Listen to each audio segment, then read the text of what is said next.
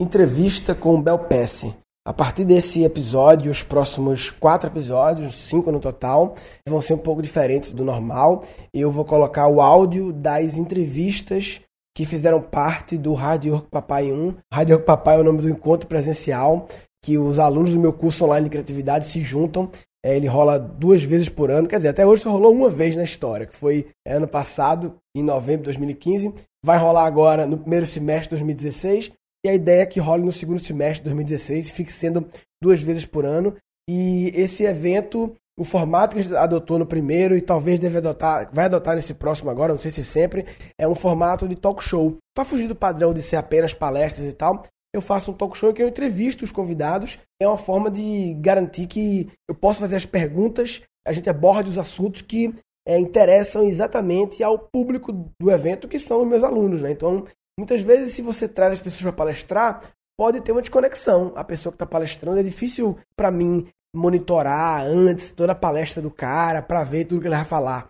Enquanto que na entrevista eu consigo direcionar, de acordo com as minhas perguntas, os assuntos que eu acho que faz sentido, que não fique repetitivo para o meu público, porque eu já falei no meu curso sobre isso, e que também não fique distante, porque não tem nada a ver com eles, entendeu? É o formato que a gente encontrou. E aí, a gente está disponibilizando as entrevistas no meu canal do YouTube, mas como eu sei que muita gente me acompanha via áudio no podcast, não me acompanha no YouTube, deveria também, que tem outros conteúdos lá. Eu estou voltando a fazer conteúdos lá no meu YouTube, mas até pela duração das entrevistas, né, que são mais longas do que o, os episódios do Guncast, é mais fácil a pessoa ter 40 minutos para ouvir em áudio do que para assistir em vídeo. Apesar de que deve ser legal também ouvir em áudio, imaginar a cara da pessoa. Sempre que eu ouço programa de rádio, fico imaginando a cara do locutor. Então você pode ouvir também as entrevistas em áudio e depois ir lá no YouTube ver a cara das pessoas. Então, nesse primeiro vai ser com a Bel Pesce, próximo vai ser com Sidney Oliveira, entrevista muito bacana. O Sidney é um autor de livros sobre geração e conflito de gerações e uma história foda de trabalhou em bancos, teve startups e tal. Vai ter também o Luciano Pires, que é um dos referências em podcast no Brasil, do podcast Café Brasil, um cara também com muita sabedoria, né? E foi muito legal a entrevista. Vai ter dois comediantes, o Márcio Balas e o Diogo Portugal, mas não falando sobre comédia e só fazendo piada, mas falando sobre a carreira deles. Ambos têm um perfil, uma carreira bem interessante, putz, as histórias muito loucas, com muito empreendedorismo, assim, muito empreendedorismo sempre no sentido de não que eles montaram várias empresas, mas de que eles foram protagonistas da, da carreira deles e tal, e, e foram atrás. Então é isso aí. O Rádio Papai é um evento que ele é fechado só para os alunos do curso. Quem quiser ir no próximo Rádio Papai, esse primeiro de 2015 foi apenas um dia. Quem vai fazer agora nesse primeiro semestre vai ser dois dias, ou seja, o dobro de tempo. E não é só um evento de ver as palestras, é toda uma experiência que começa almoço junto, jantar junto, vai ter balada, vai ter uma corrida agora, enfim, tem, tem várias coisas que compõem a experiência do evento. Quem quiser participar do evento, é, na verdade, tem que ser aluno do curso, né? O curso de criatividade vai abrir inscrições em junho, 13 de junho. Fica ligado aí, vou avisar aqui no podcast, mas é melhor, quem estiver interessado, entra reaprendizagem.com.br. O curso chama-se Reaprendizagem Criativa, né? reaprendizagem.com.br. Lá fala um pouco do curso, se inscreve lá, que daqui a pouco a gente vai começar a mandar detalhes. Beleza? Então é isso aí. Nesse primeiro episódio, fique aí com a minha entrevista com a Bel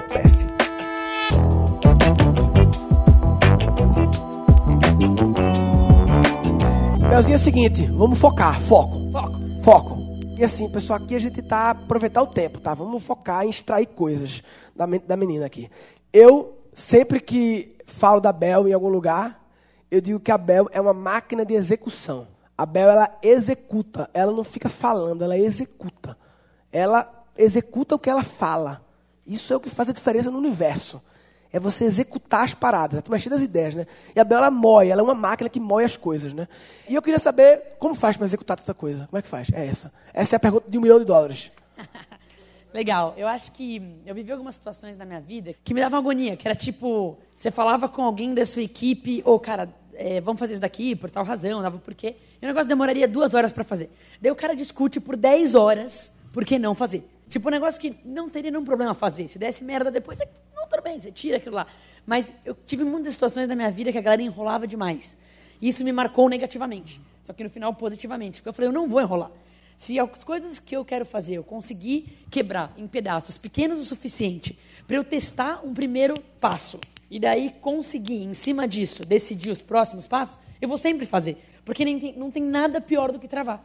Então, qualquer coisa que eu quero fazer, seja um projeto novo gigante, como uma escola, seja algo pequeno, como é, um post com uma frase legal, eu sempre tento deixar aquilo que é gigante ou que é mediano num tamanho bem pequenininho para eu poder dar o primeiro passo sem travar. Lindo. Eu trabalhei 10 anos sozinho, como humorista e tal, assim, com a minha empresária, mas assim, sozinho, tipo, sem um time mesmo, assim. E eu falava, não quero mais ter time, porra de time. Eu tive times lá atrás, quero ficar sozinho, dar trabalho, esse povo e tal. E aí vem aquele velho provérbio, acho que é um provérbio africano, acho, de que, tipo, se você quer ir rápido, vai sozinho. Se quer ir longe, vai acompanhado. E aí eu caí que realmente é assim. Eu não conseguia mais evoluir sozinho e tive que montar time.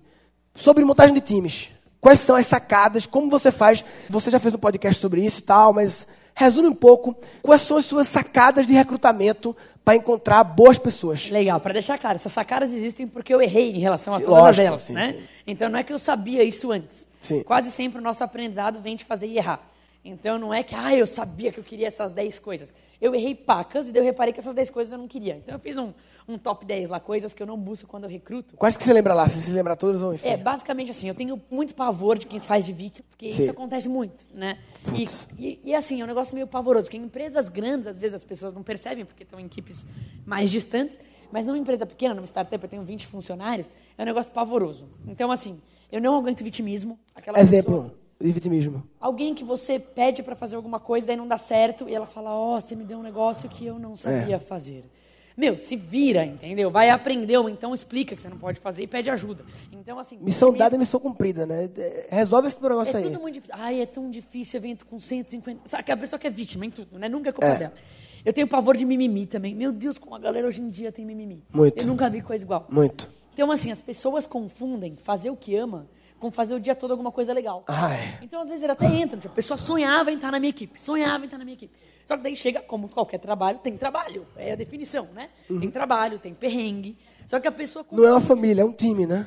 É, pode ser um time família, mas ainda tá. é time. Né? Ainda tá. é time.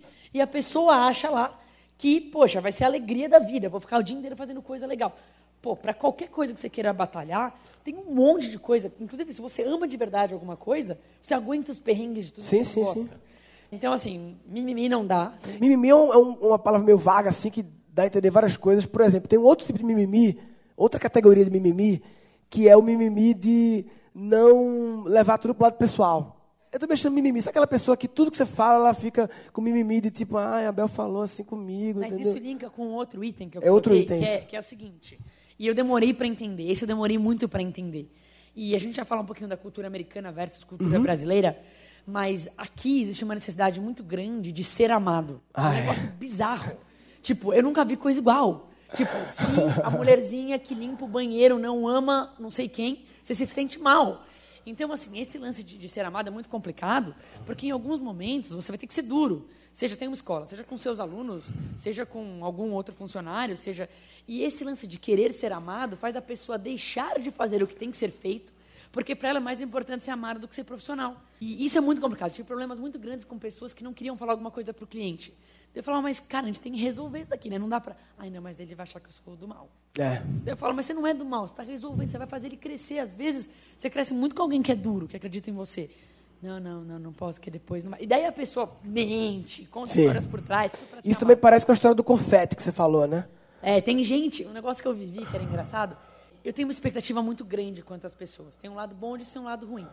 Mas, assim, o nosso reconhecimento é justo. Sabe? A gente não vai ficar jogando confete com alguém que fez 1% do negócio. Dá um negócio para a pessoa fazer, o 100% é lá atrás, e a pessoa dá o primeiro passo e acha que é o máximo, né? É. E daí, assim, já conheci pessoas que tinham uma necessidade absurda de confete, a ponto de que elas davam um dos 100 passos tem que dar, e mandavam e-mail para a empresa toda. Olha só, agora está aqui nesse formulário. Só que você sabia que era desnecessário. Sim. Você está falando para a empresa, é todo esse formulário que você fez. Ela cria os e-mails das pessoas. Ai, que legal, parabéns pelo formulário. E está consumindo o tempo das pessoas, né? Em ler. Em... e-mail para a equipe inteira. Então, assim, são pequenas coisinhas é, que a pessoa tem que conseguir lidar de uma forma que o, o confete é algo tão imediato e bobo, algo longo prazo, que faz você crescer é muito mais importante. Mais uma coisa do top 10? Não, já, já valeu, já, coisas, já, foi, já foi relevante. E aí vocês procuram no podcast dela depois. Essa parte de executar muito com muitas pessoas, alta produtividade e tal. E aí como é que fica um problema que é a dor, eu acho, minha até de muitas pessoas, do equilíbrio com a vida pessoal e a saúde, como não morrer logo? Não, porque você era. Eu, quando eu conheci você, você ainda tinha assim um lifestyle McDonald's, não era? Vou contar um pouco, vai, já que a gente tá falando de tudo aqui.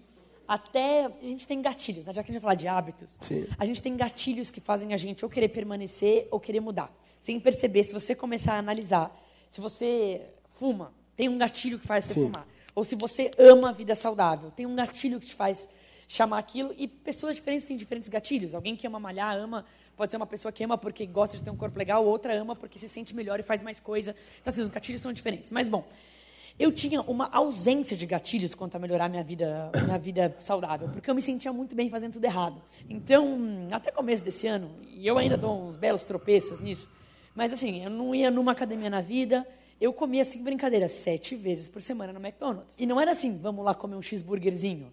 Era quarteirão com queijo, mais cheeseburger, mais nuggets, mais uma batata grande. É assim, eu como muito, eu tenho um metabolismo bizarro. E eu fazia isso e não dormia. Então, assim, tudo que todo mundo prega que é errado, eu fazia, só que eu não tinha um gatilho, porque eu me sentia bem, eu não engordava, então eu falava, tá de boa. Só que, assim, isso, obviamente, vai explodir em algum momento da vida. Né? Então, no começo desse ano, eu conheci uma pessoa que era interessante. É, a energia dela, não energia como pessoa, energia mesmo do dia a dia, de ser energética para conseguir fazer as coisas. Ela estava com uma energia péssima, ela não conseguia fazer nada, ela tinha muita vontade de fazer as coisas, mas ela não conseguia.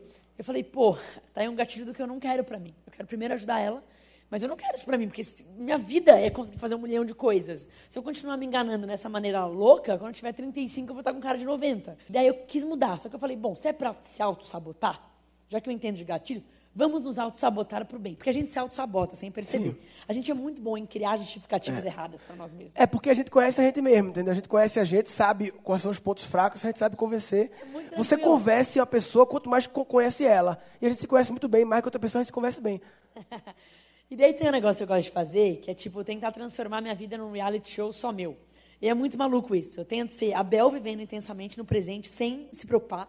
Então, assim, a Bel que está vivendo o presente, está vendo o presente e está aproveitando. Tipo, não estou preocupado com, ah, tal coisa, tal coisa.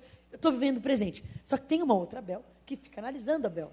Só que de uma forma leve. Não é uma Bel crítica filha da mãe. Não é uma Bel também sempre, ai, que legal tudo que aconteceu. Ela é uma, ela é uma sutil, que fica lá observando.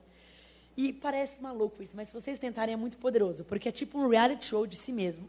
Você começa a sacar muito bem o protagonista depois de algum tempo, porque é você mesmo o tempo todo. E daí, nessa de autossabotagem, eu saquei o seguinte: Bel, você tem orgulho de saber improvisar. A Bel, observadora, disse para a Bel vivendo. Só que você ainda vai se ferrar com isso. Eu reparei isso no seguinte: eu gosto muito de palestrar, eu tenho 15 palestras diferentes.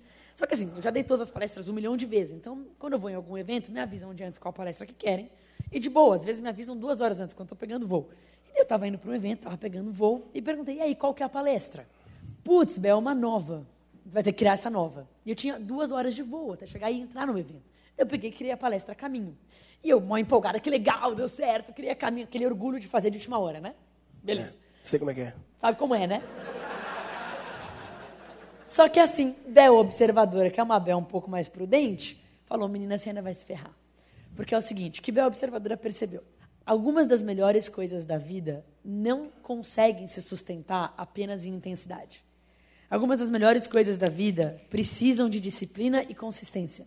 Tá, eu vou dar alguns exemplos em diversos aspectos da nossa vida. Quando a gente quer tocar uma empresa, quando, quando o Murilo tocava sozinho, e eu também, eu já tive coisas que eu toquei totalmente sozinha, a gente se vira, depende só da gente. A gente não dorme 10 dias e faz, quase morre, mas faz. Agora, quando começa a querer realmente ser uma equipe, né, você começa a reparar que não existe essa de. E até um desafio grande que a gente viaja bastante, mas não existe essa de abandona por duas semanas e depois vira a melhor pessoa do mundo por duas, dois dias. Você não consegue fazer uma empresa na intensidade só. Não existe. Né? Em outras partes da vida também. Quero aprender um instrumento musical. Tipo, não tem como você falar, ah, eu vou ter um recital no fim do ano, dar Miguel o ano todo, três dias antes, toca por três dias, vai morrer, vai destruir seu dedo. Então, assim, não existe isso também.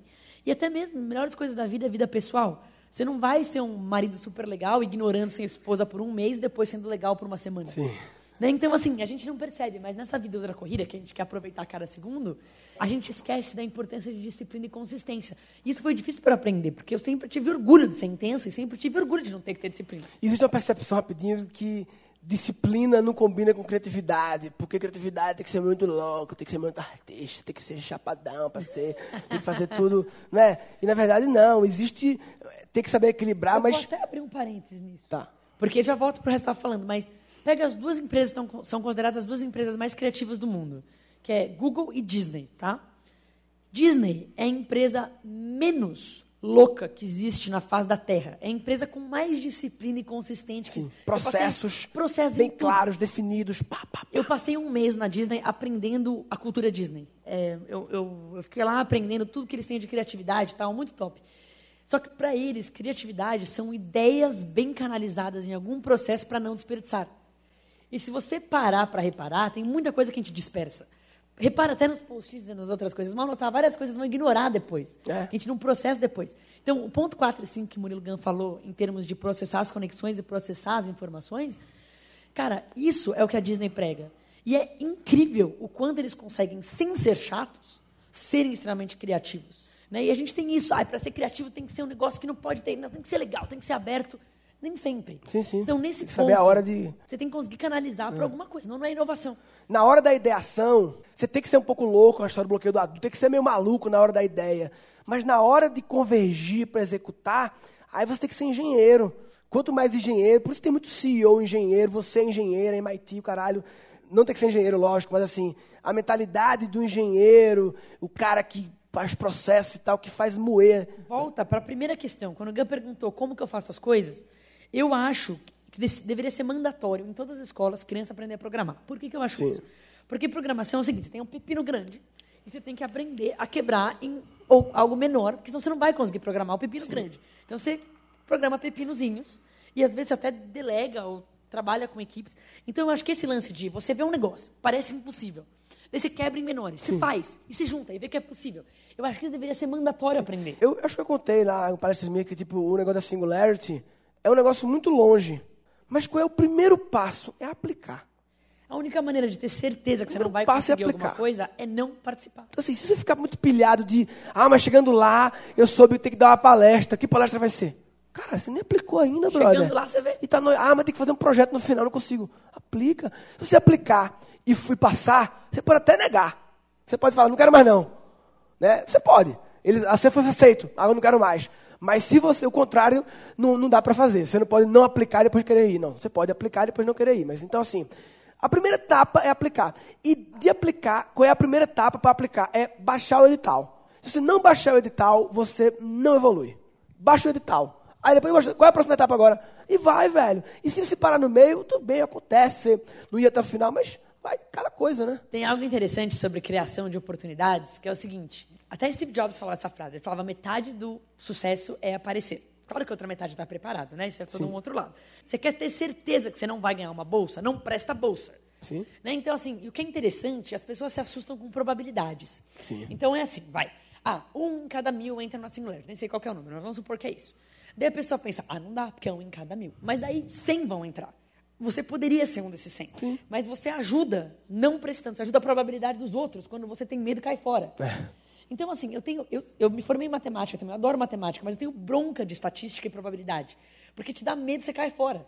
Se alguém pode, você pode ser esse alguém. Talvez não seja, mas pelo menos saiba que você tentou e tem o não como resposta, em vez de ter a dúvida do que aconteceu. A gente vive com esse lance de que o mundo diz as nossas médias, né? Então, ah, ali não tenta não, porque é só para aquele tipo de gente. É, Tem uma história que eu gosto, do Ri- Ricardo Amorim.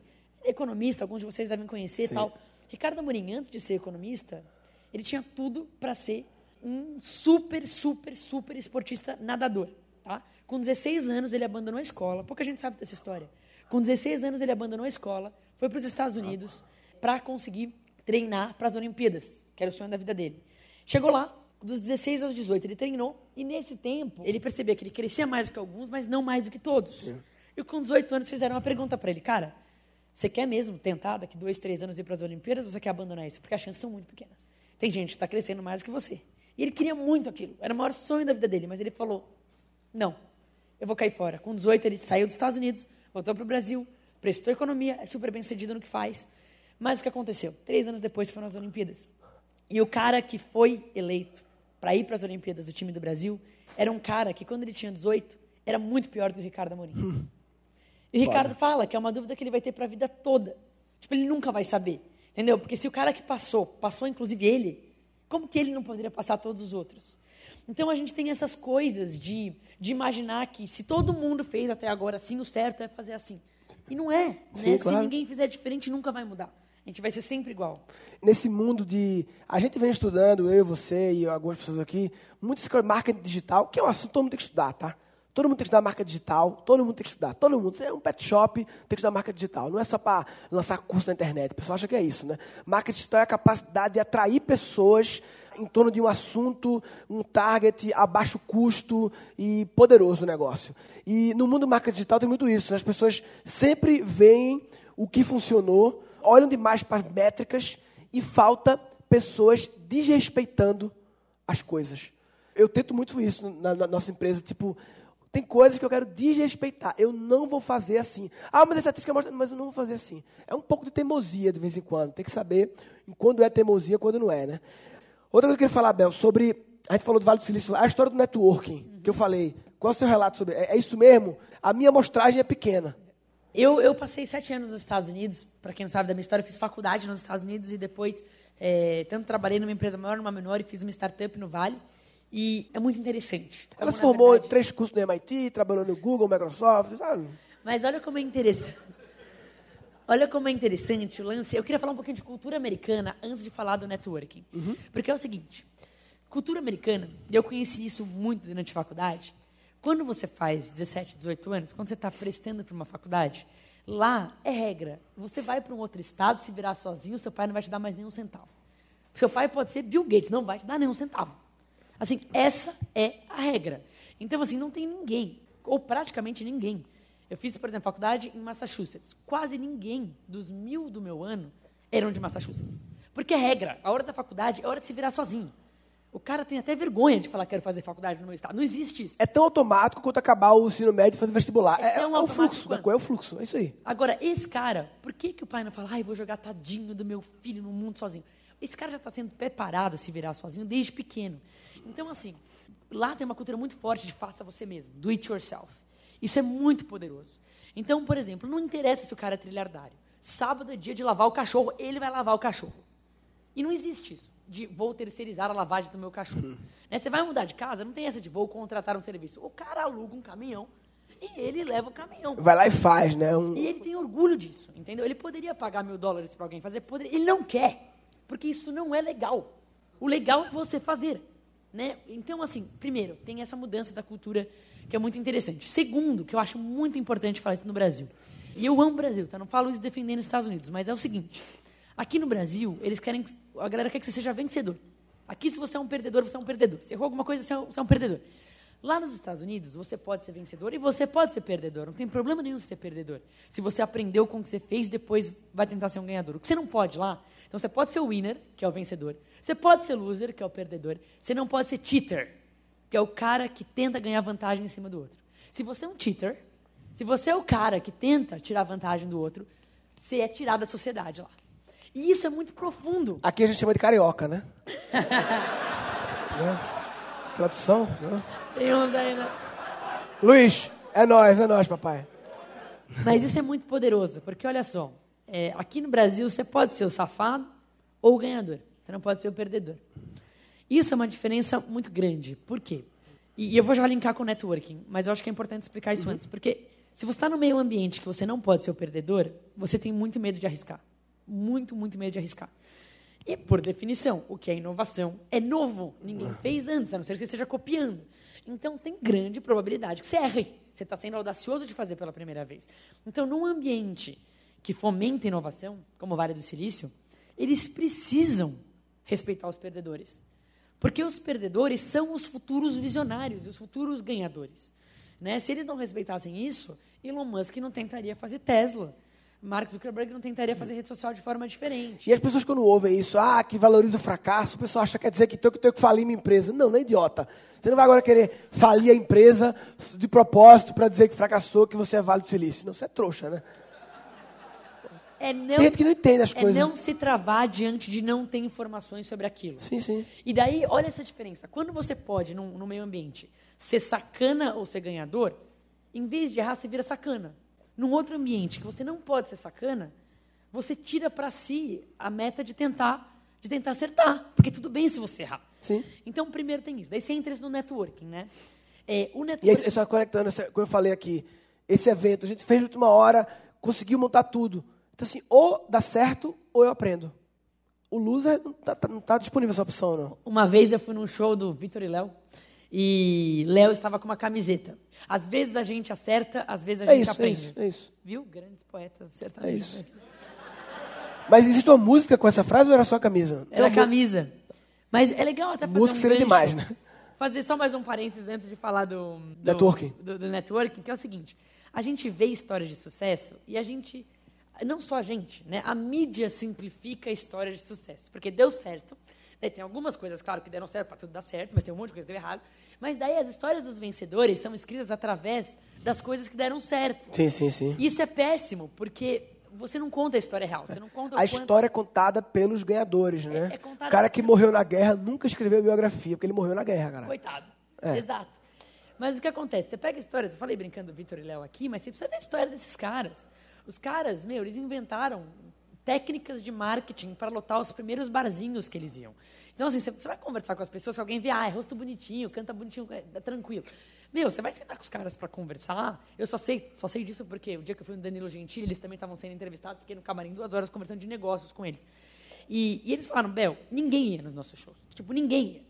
E daí eu resolvi criar uma promoção. A gente fez uma, uma- um- lá em Minas com o pessoal de um bar, a gente fez uma promoção que se você trouxesse 10 amigos para o seu aniversário, a sua entrada era gratuita e você ganhava um bolo. Então na época não ia ninguém, só que essa promoção do aniversário era boa.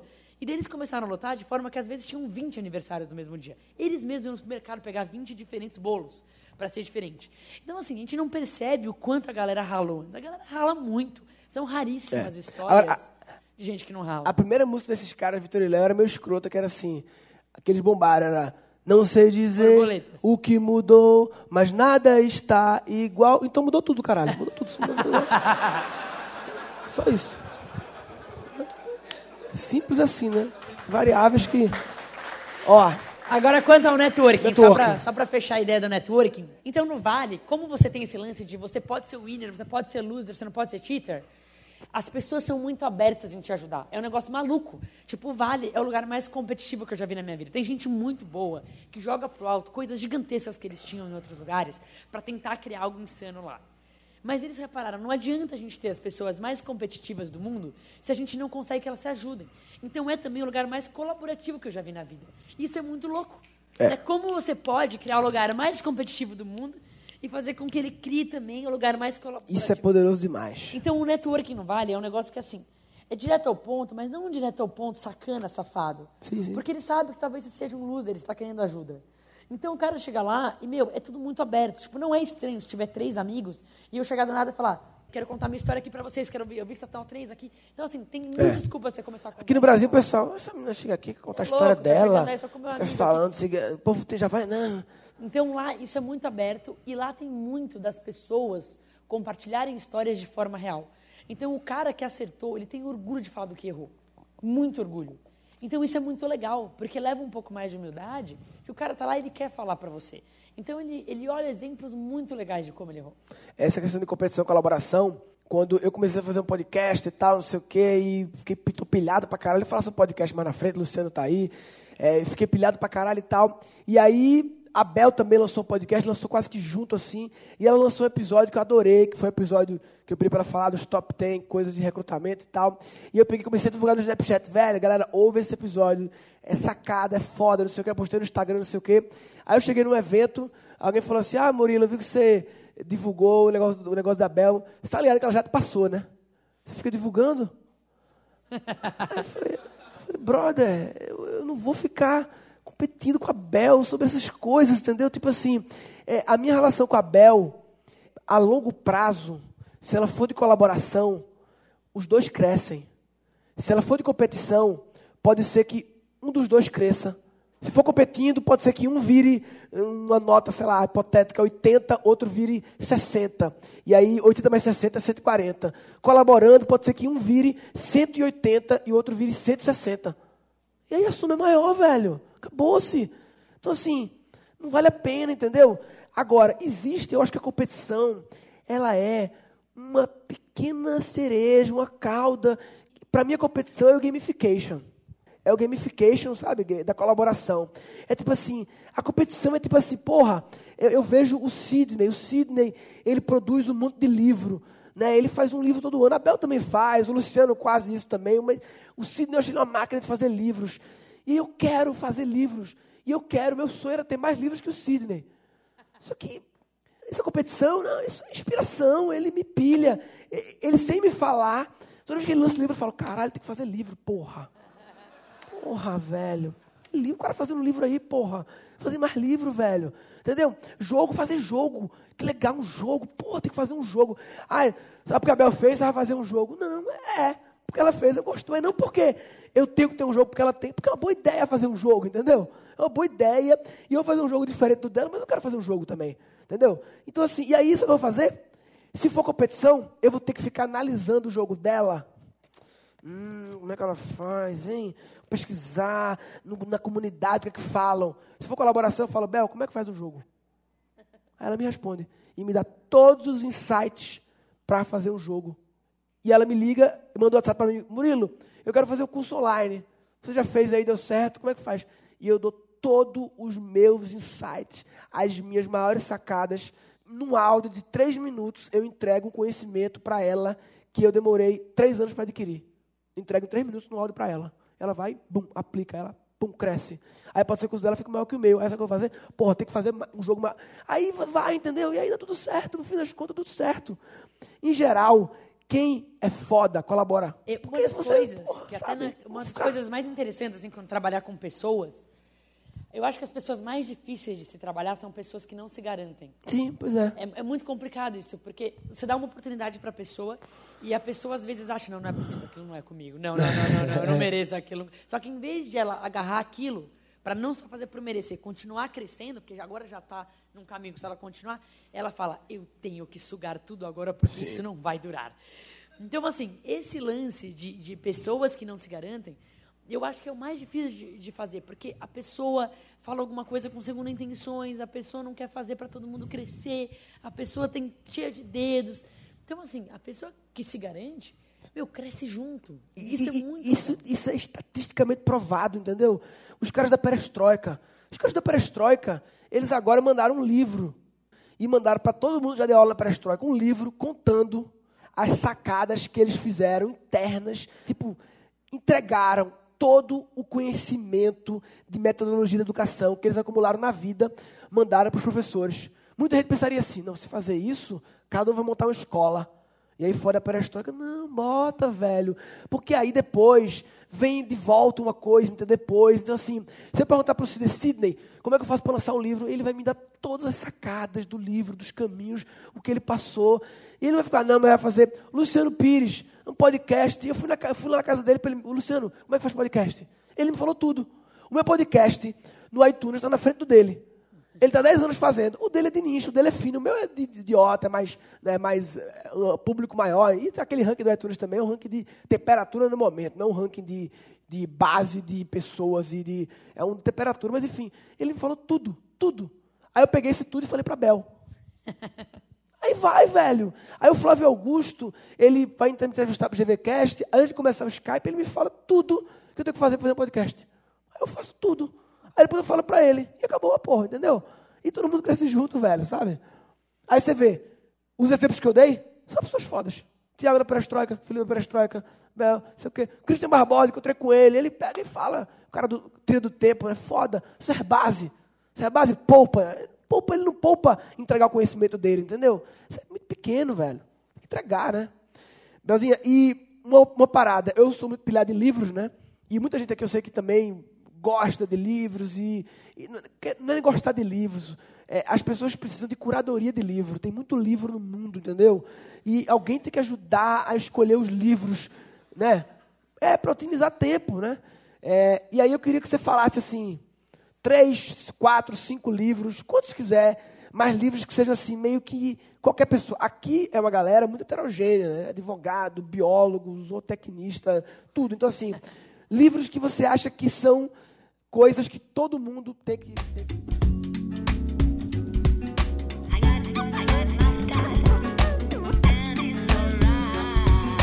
Para saber quais são os cinco livros essenciais da Bel Pass, acessa murilogan.com.br barra 5 livros Bel. O 5 é em número mesmo, viu?